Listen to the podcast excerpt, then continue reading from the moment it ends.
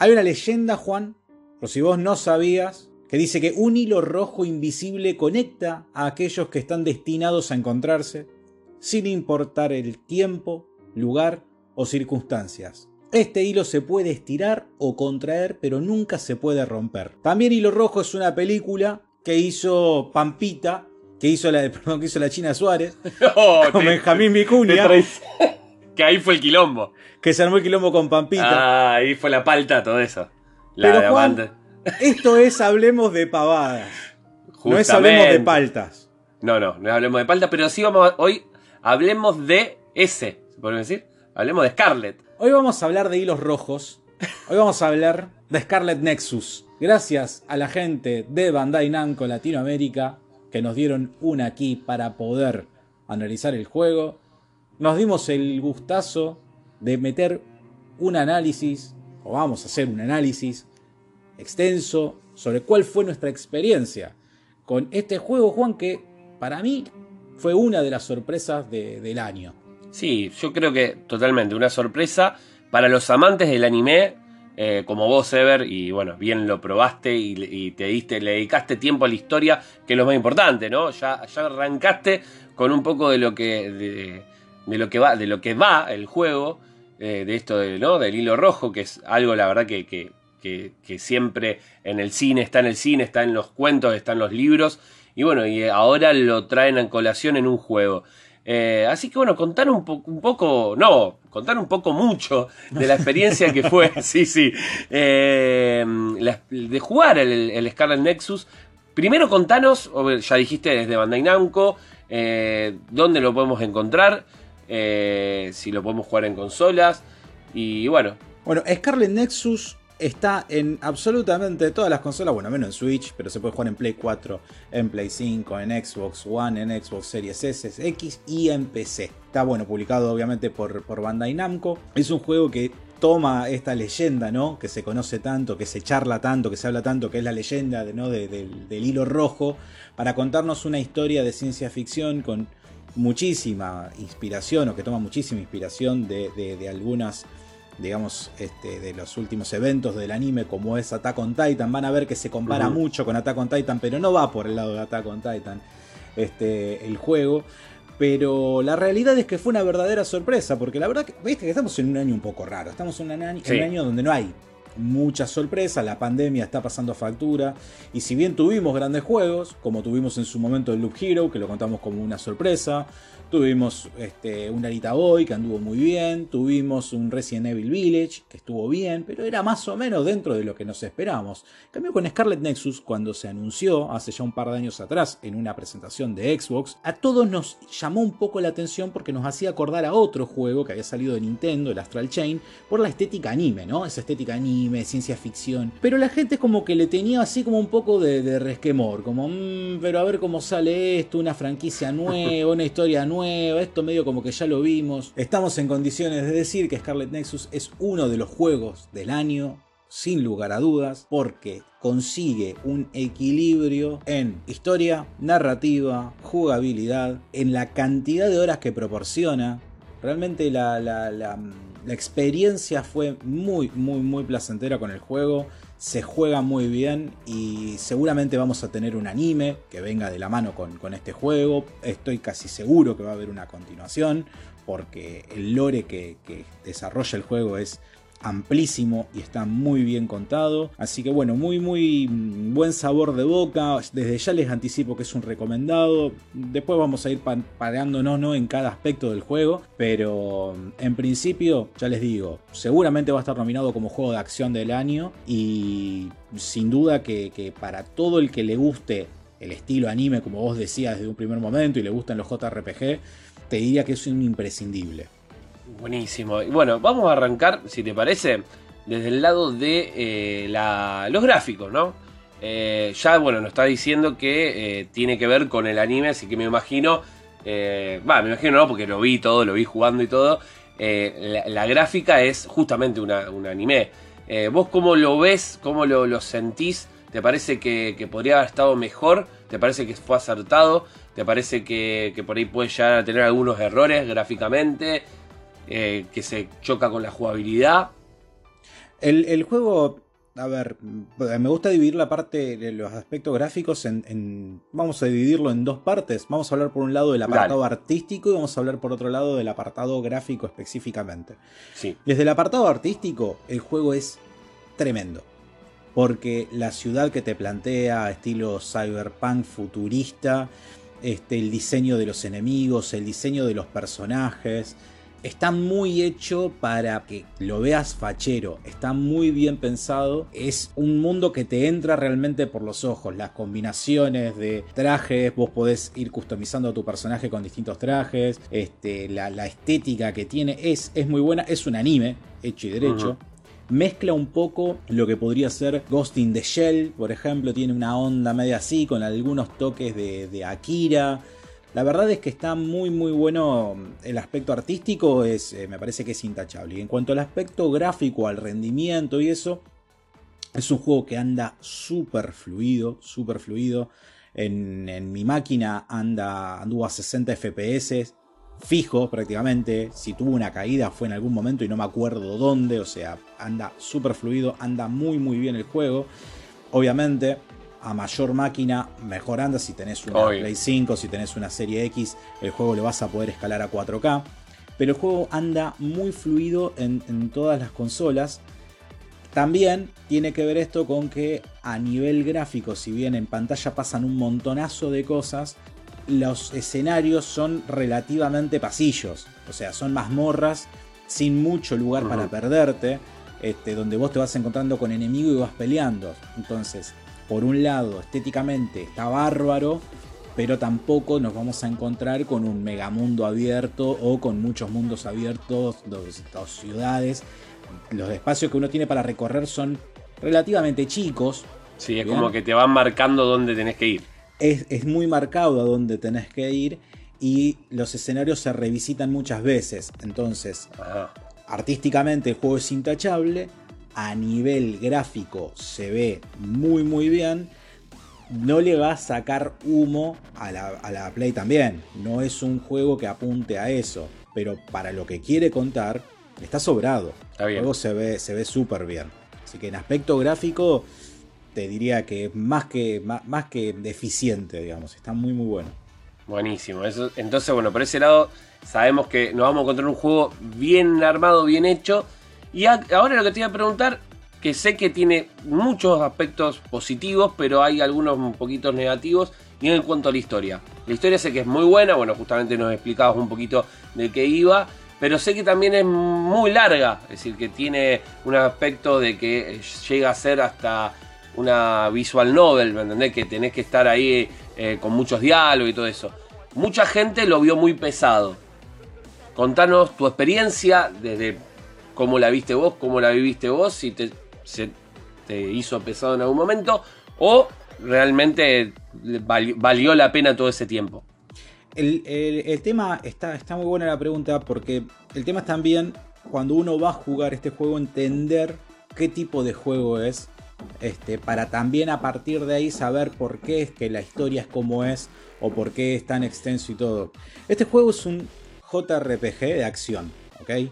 Cualquier JRPG tenemos que saber que vamos a tener mucho diálogo y vamos a tener historias profundas, historias extensas y vamos a tener que leer mucho. Vamos a tener mucha interacción entre los personajes, vamos a tener muchos momentos en los que vamos a estar haciendo cosas que no necesariamente están ligados con el juego en sí, sino que en fortalecer esta relación entre los personajes a simple vista cuando uno ve el tráiler, ¿qué ve? Ve escenas de acción, ve escenas de combate, pero no es un bayoneta, por decirte una cosa, en el que prácticamente es combate, combate, combate, combate, combate, que te está contando una historia, pero es acción, acción, acción, cinemática, acción, acción. Acá vamos a tener los momentos de acción que van a ser muchísimos, jodidos, desafiantes, súper espectaculares, porque pasa de todo en la pantalla, y vamos a tener nuestros momentos de personajes interactuando entre sí, donde nos van a ir contando la historia a través de viñetas como si fuera, como vos bien lo dijiste, una visual novel. Con la diferencia de que vos en una visual novel, como la única mecánica es esa y tomar decisiones, Vos vas viendo, acá es como que vos no vas a poder tomar No tenés, decisiones a partir de los textos. Los momentos en los que te sentás a leer, o sea, los momentos en donde interactúan los personajes, te vas a tener que sentar a leer y a ver qué es lo que dicen. Está matizado con distintas animaciones. En algunos casos vamos a ver solamente a nuestro personaje con un texto abajo. En otros momentos vamos a ver a nuestro personaje moviéndose. En otros casos vamos a ver a nuestro personaje haciendo como que habla. Va a cambiar según la importancia de la escena que nos están mostrando. Pero sí, vale la pena aclarar que el juego, la historia es extensa. ¿Por qué también es extensa? Porque tiene muchísimos giros de guion. Vos la historia te pensás que va por un lado, a las dos o tres horas la historia parece que va por otro, a las 8 horas va por otro, a las 12 horas va por otro, y a las 17 horas decís, ah, era de esto. Y ahí es donde iba la comparación con Attack on Titan. Claro, eso es un poco lo que se puede decir que tiene Attack on Titan. La realidad es que si vos te comprometés con la historia, lo que te cuentan está muy bien contado, está bueno, pero peca un poco de eso, de, de- excesiva palabrerío. Está muy, muy extendido, porque además vos ponete a pensar que, pero eso después cuando hablemos más del aspecto jugable te lo cuento, que además de los diálogos que tienen que ver con el avance de la historia, vamos a tener un abanico de posibilidades de interacción con nuestros compañeros y eso va a hacer que cada vez que vos te sentás a tomar un café con alguien, tengas más diálogo y vas a tener muchísimo. Entonces, ¿se pueden esquipear los diálogos? Se pueden esquipear los diálogos. ¿Tiene sentido hacerlo? No tiene sentido hacerlo. En algunas historias te parecerán más interesantes, otras te parecerán menos interesantes. Pero digamos que ese podría ser, digamos, su principal punto flojo. El mucho texto.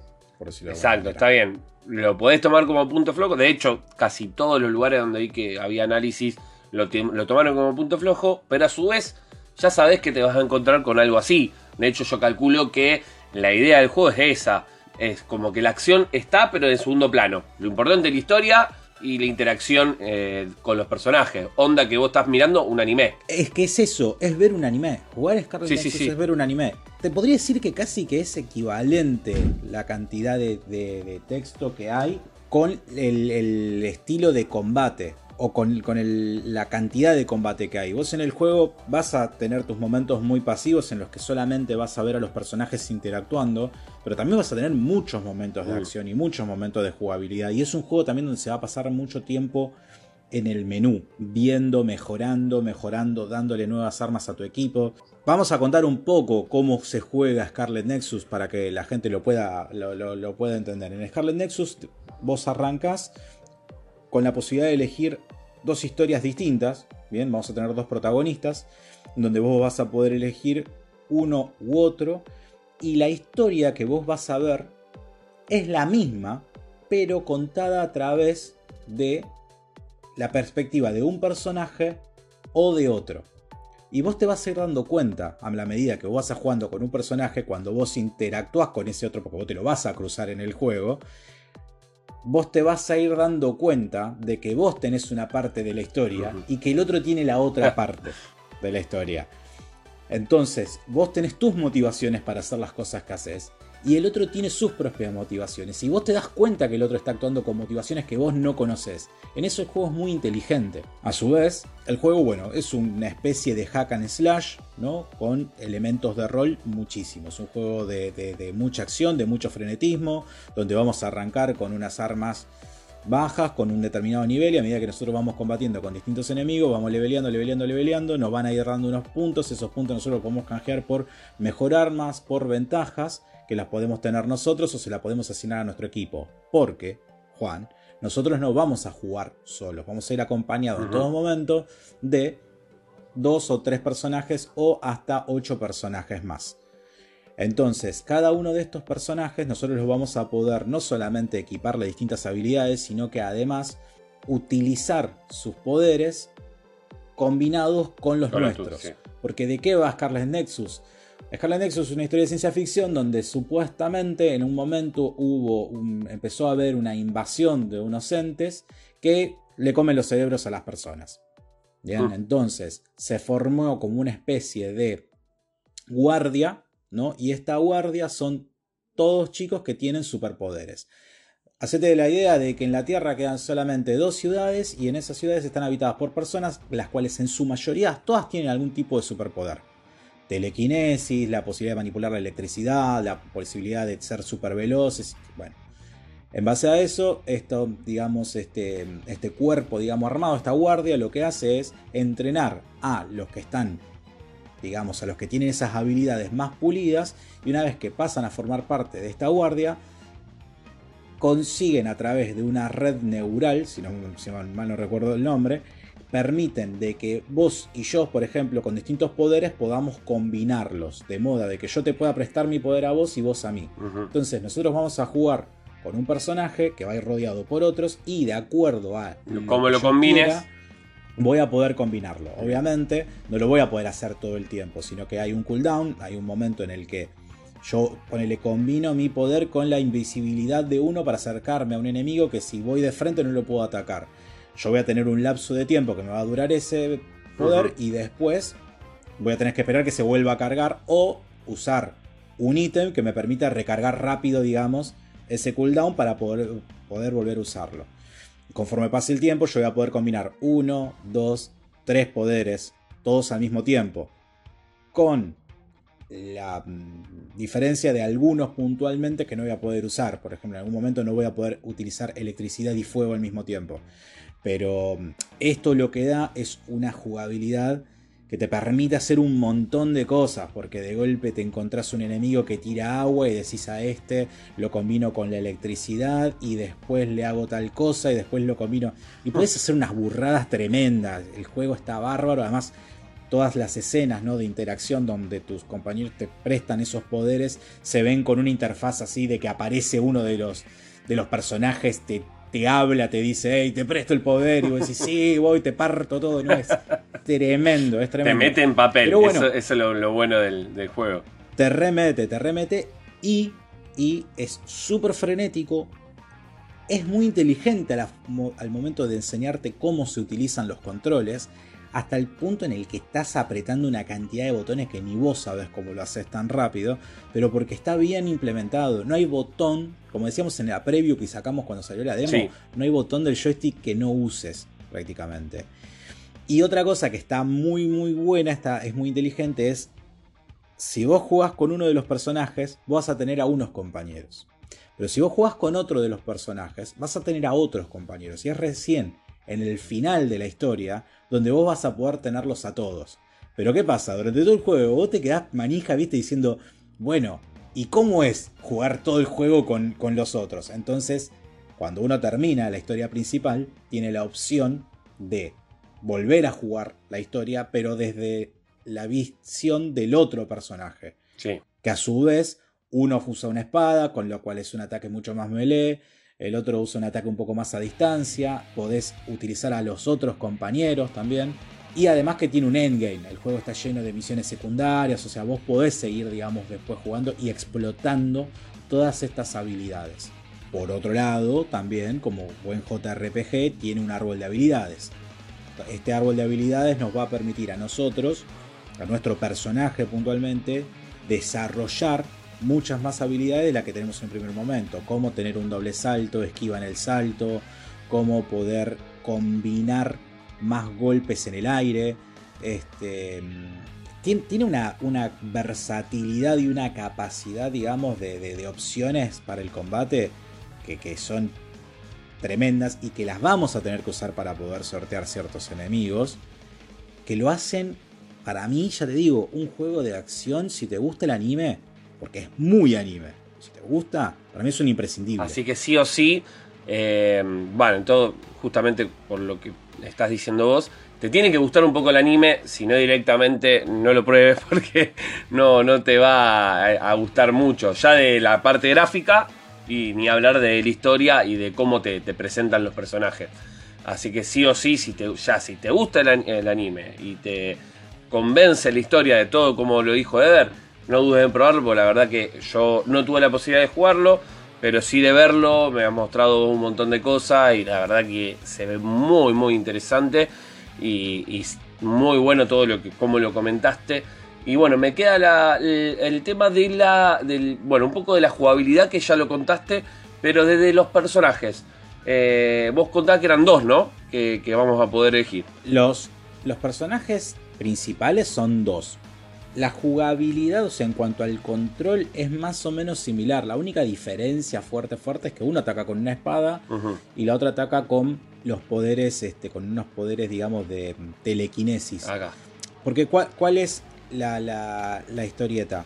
Cada uno, digamos, todos los personajes, digamos, de alguna forma, o los dos principales, dentro de los poderes que ellos tienen, tienen el poder de la telequinesis, de mover objetos con, con la mente. Bueno, en este caso, nosotros cuando atacamos, con un botón vamos a hacer el ataque común, el ataque de espada o el ataque de lanzar en el caso de, de la personaje Akane, lo que llama la, la chica, tira como una especie de cuchillas que le están, que están volando pero a su vez nos va a dar la posibilidad de combinarlo con objetos que están en el escenario. Por ejemplo, me cruzo con un monstruo, le meto dos o tres golpes, con el gatillo tengo la posibilidad de hacer levitar a un auto, pegarle con el auto al, al monstruo, acercarme y continuar el combo. Zarpado. Mientras yo le pego, se me vuelve a cargar la posibilidad de volver a levantar otra cosa. Y puedo levantar otra cosa y revoleársela. O por ahí hay objetos que te, per- te- te llevan más tiempo manipularlos con la telequinesis,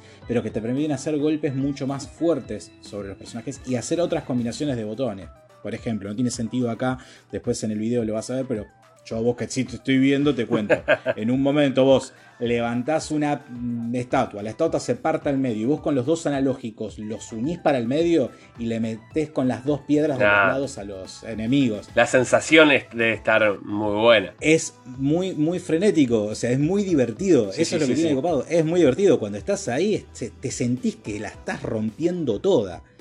¿Cuál es el precio de, de esto? Bueno, al ser tantos personajes en pantalla con tantos enemigos, la cámara por ahí se vuelve media loca y quedás revendido.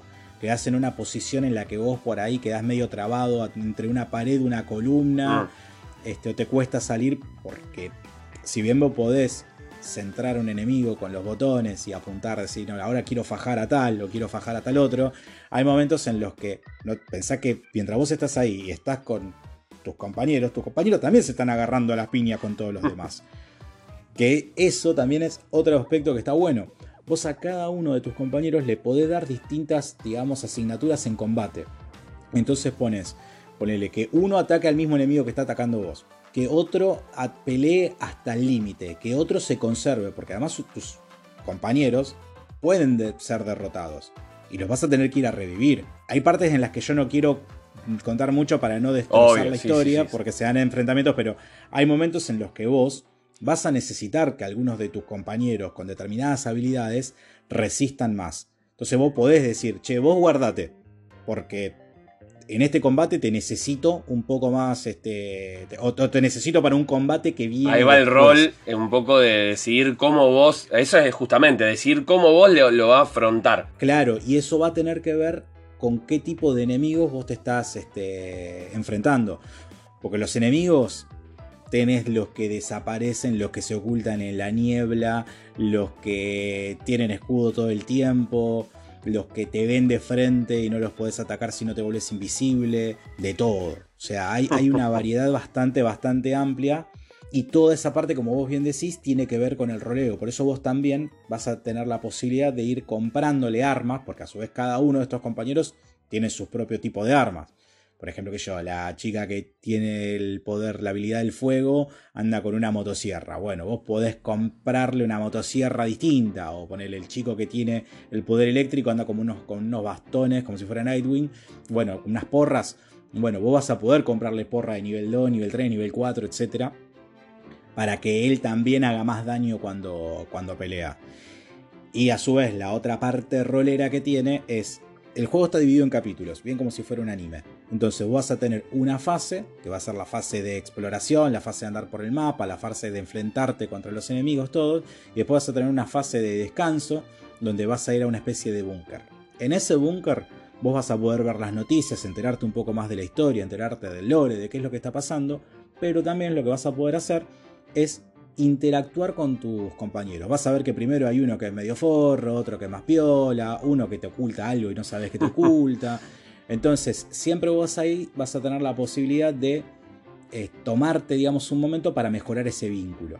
Cuando vos mejorás ese vínculo, vos vas a ver que cambian las actitudes de ese personaje para con vos, pero además de que cambian, el personaje, o sea, eso te va a ir desbloqueando habilidades extra del personaje Ah, para con vos. Muy bueno. Por ejemplo, vos en un momento eh, mejorás tal vínculo con tal personaje y ese personaje te va a proporcionar en determinado momento un campo de fuerza para cuando vos tengas un combate, si llegue a determinadas circunstancias, lo puedas utilizar. Entonces, a ver, vos podés mejorar el vínculo con todo, pero si vos te interesa más ir por un lado o del otro, bueno, vas Sí, a sí, mejorar sí, ese sí. vínculo con uno. ¿Y ese vínculo cómo se mejora? Bueno, en parte haciendo las escenas que- de vínculo que tienen con ellos, en los que por ahí van a tomar un café y tienen una charla y vos te enterás un poco más del lore, de, de- de ellos, de cosas de la historia. O por ejemplo, haciéndole regalos. Porque vos tenés una tienda donde vos podés comprar cosas o por ahí te podés comprar objetos y vos le podés regalar cosas y a medida que vos le vas regalando también te va mejorando. Qué manera. El- el vínculo. No sé si original, pero a lo mejor en otro lado está. Yo no- nunca lo había escuchado. Y, y interesante, ¿no? De que sea así el roleo, porque justamente vos sí o sí tenés que eh, interactuar desde el vínculo para poder Ujú. desbloquear otra habilidad que te van a servir a la vez para seguir avanzando en el juego. Claro, a ver, yo creo que igualmente lo podés hacer, supongo yo, sin hacerlo, pero está bueno, está bueno hacer los vínculos porque, ¿sabés lo que pasa? Que cuando vos te metes en esas charlas, vos por ahí pensás que va a ser una boludez y por ahí te tiran cosas del lore del, del mundo que están buenas. Entonces, en esas charlas, eh, además te, la- te las plantean de un, de un modo bastante, digamos, moderno. Por ejemplo, vos vas y charlas con uno y al toque te aparece, es como que vos por la red esta neuronal que hay recibís como mensajitos de texto. Entonces vos te metes y tenés un mensaje de texto de uno. Entonces agarrás, vos te pones a responder y te aparece todo el chat ahí Sí, sí, sí. directamente. Y por ahí hay veces que te dice, hey, mira que si le respondes este mensaje, se te va a iniciar una secuencia de vínculo. ¿La querés iniciar? Sí, no, bueno, pero eso es en el momento de fase, digamos, de espera. Hasta que en un momento vos tenés la opción de volver, digamos, a la fase siguiente, tu personaje descansa y al toque, digamos, arrancan las cinemáticas de nuevo y arranca toda la perolata para seguir, digamos, con la historia. Podés hacerlo, podés no hacerlo, te conviene hacerlo porque es un juego de rol. En algún momento vas a tener que mejorar tus estadísticas porque se te va a volver muy cuesta sí, arriba, sí, si no, porque los enemigos van a ir leveleando. Y en cuanto a mm, la historia, te van contando distintas cosas. Recién, como yo te digo, en los últimos dos capítulos, creo que ya la historia ya ahí empieza a ser la misma para los dos personajes. Ah, Pero hasta antes de eso, cada uno te cuenta, te cuenta sus, sus propias cosas. Y bueno, eso está, está piola eh, en el juego y justamente te da la gana de poder, de elegir a los dos personajes, de jugar con uno y después con el otro.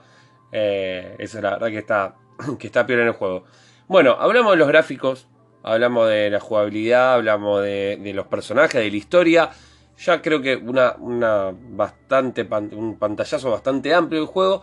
Contanos ahora una conclusión, es decir, no te digo un puntaje, porque ya más o menos lo habíamos dado ahí en la, en la review, eh, pero sí una conclusión final y por lo visto, bueno, te, te gustó muchísimo el juego, eh, como dándome una recomendación y, y la conclusión en general del juego, así, si te parece, lo, lo cerramos de, de- con Monio al- al- a este gran juego que la verdad... Con un moño con rojo. un monio rojo, no un hilo rojo, pero un mono- un monio rojo. Con un- Eh, no, mira, a mí, como les decía la, la vez pasada cuando lo había empezado a probar y todo, a mí Scarlet Nexus es un juego que me rasca en el lugar donde me pica. O sea, yo quería, o sea, yo veía todos estos juegos así estilo anime, de los JRPG por turnos más tradicionales, y yo digo, no, loco, yo quiero uno así, pero quiero uno así de acción.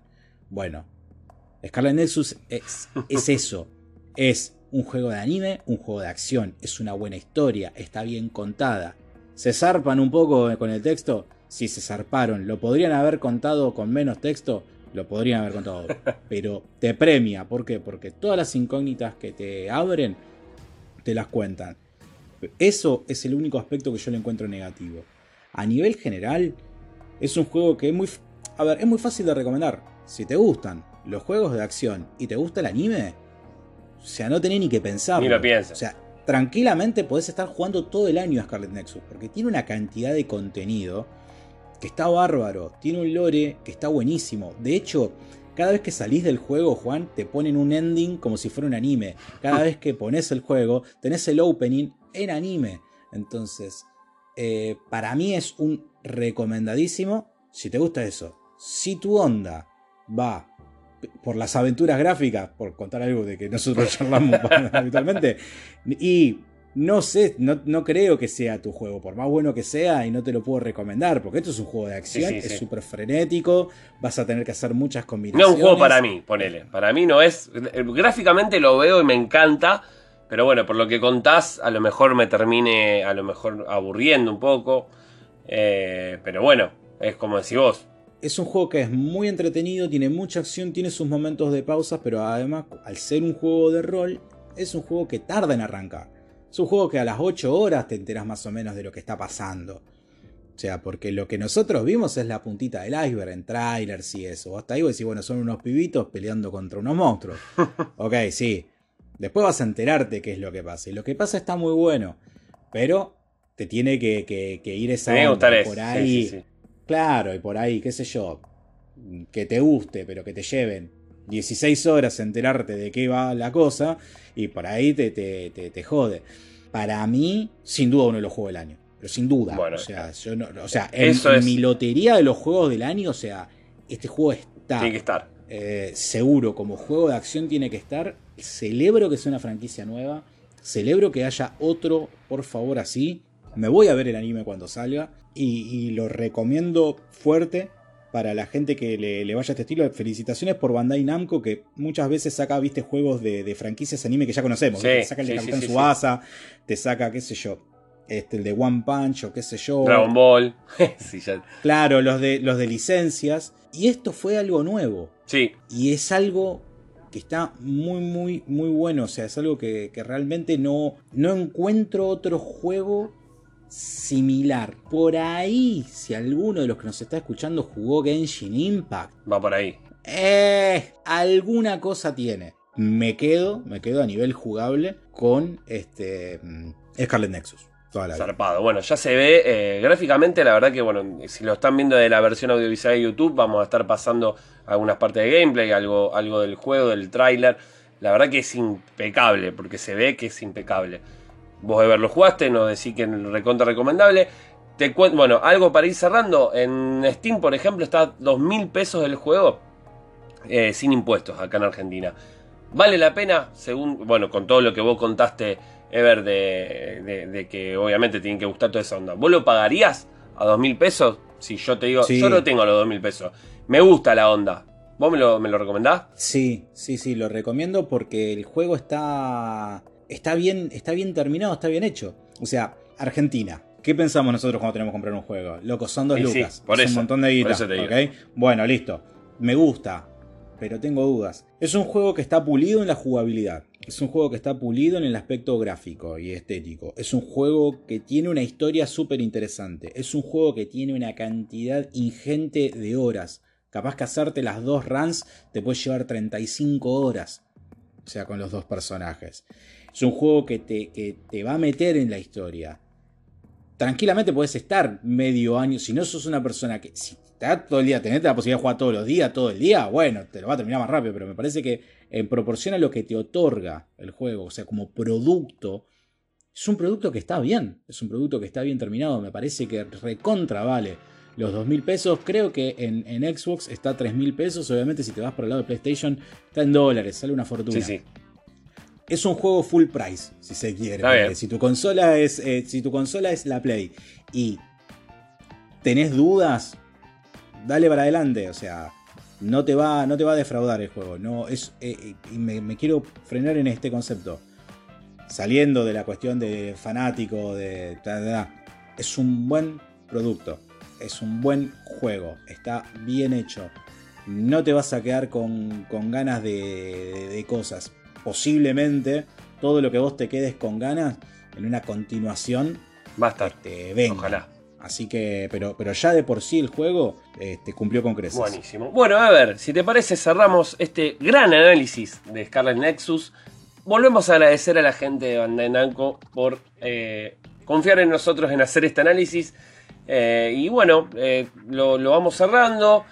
le, agradecemos a ustedes también por llegar hasta acá y escucharnos como siempre. Y síganos en nuestras redes, arroba hablemos de pavadas, si todavía no nos siguen en, Instagram, estamos en Twitter, estamos en Twitch, que ya venimos a ver, te digo, alrededor de más de 100 eh, seguidores, perdón. Ya tenemos varios suscriptores. Eh, eso la verdad que, que, me pone muy contento porque le estamos metiendo martes random a las 7 de la tarde y sábado 10 y media, sábado de superaventuras donde jugamos aventuras gráficas, obviamente, lo que me gusta a mí. y estamos ahí con el grande Sergio, que está comentando eh, siempre ahí las aventuras gráficas. En este, en este momento estamos con el Monkey Island, a lo mejor cuando ya salga este capítulo ya lo habremos terminado, pero no importa. Si les gusta la aventura gráfica, los invitamos a que se suben eh, los sábados a las 10 y media de la mañana. Muy bien, sí, sí, sí. Y los martes random, como dijo Juan, son random. Hay que meterse ahí y ver qué hay ese día. ¿Viste? Esto Cualquier... cuando vas a. O sea, esto como que va a entrar y cuál es el menú del día, jefe. Y hoy el menú del día, el otro día el menú del día fue Fasmofobia. Sí, sí, sí. Eh, hubo un día que fue Metal Slug. O sea, hay que fijarse cuál es el menú del día. Y por ahí tiene hasta la posibilidad de elegir el menú ahí Exactamente. en vivo. Por ahí medio como que se sortea, che, ¿qué A veces en vivo y a veces también estoy hablando de, no sé, de los trailers que hubo en la semana de películas. Es decir, charlando un poco con la gente. Lo que venga, justamente martes random es lo más relajado posible. Y ya los sábados es siempre tratamos de empezar el juego y terminarlo. Eh, entonces dure 4, 5, 6, 7 sábados, dura lo que dura. Eh, y lo, vamos terminando a todas las aventuras gráficas y, bueno, y vamos a darle para adelante con, lo, con todo lo que venga, porque tampoco no es que solamente jugamos aventuras gráficas clásicas, sino también modernas hemos jugado, eh, algunas cosas bizarras hemos jugado también. Así que en lo que venga, pero tiene que ser aventuras gráficas, eso sí. Bueno, a ver. ese es el código. Y una cosita más, para un perdón. más. Acuérdense, los domingos, todos los domingos en vivo, entrevistas en YouTube. Estamos saliendo. Este, salieron unas entrevistas bastante copadas estos últimos domingos. Si no la fueron a ver, los invitamos a que la vayan a ver y los invitamos a que todos los domingos estén atentos ahí a nuestro YouTube porque ahí salimos y hablamos con gente súper interesante. Ese fue el último. Es verdad, me había olvidado, muy importante lo de YouTube. Es verdad, si no, no sí. Vos llevas solamente gente para tu chiringuito. Es verdad, el YouTube es muy importante porque de hecho ahí subimos también el podcast. Eh, así que si nos están escuchando en Spotify, bueno, nos están escuchando y dice, bueno, vamos a YouTube también. No, eh, eh, no solamente está el podcast, sino también están estas entrevistas que están muy buenas. La verdad que lo que va del año, venimos metiendo entrevistas con desarrolladores, desarrolladoras de videojuegos de, hasta internacional. hablamos con gente de España. Eh, tenemos, hablamos con, bueno, hace muy poco con gente ahí de la Magic Meeting de, Harry Potter. Bueno, interesantísimo todo, la verdad. Gente muy copada, con, eh, como también con Jonah de, Funko, de Funkonauta, que le, mandamos un saludo. Bueno, no sé, no, no quiero empezar a nombrar porque es interminable mucha gente que, que, estuvimos entrevistando y que fue muy copada con nosotros. Pero bueno, si nos están escuchando también le agradecemos a todos y a todas. Así es, señores. Así que bueno, con este mensaje de Juan nos vamos a despedir por este episodio de esta semana. Les mandamos un beso, un abrazo, un saludo enorme. Este, y bueno, nada, ojo con los hilos rojos, tengan cuidado con las paltas y las mantas. Chao, Nos vemos. Chao.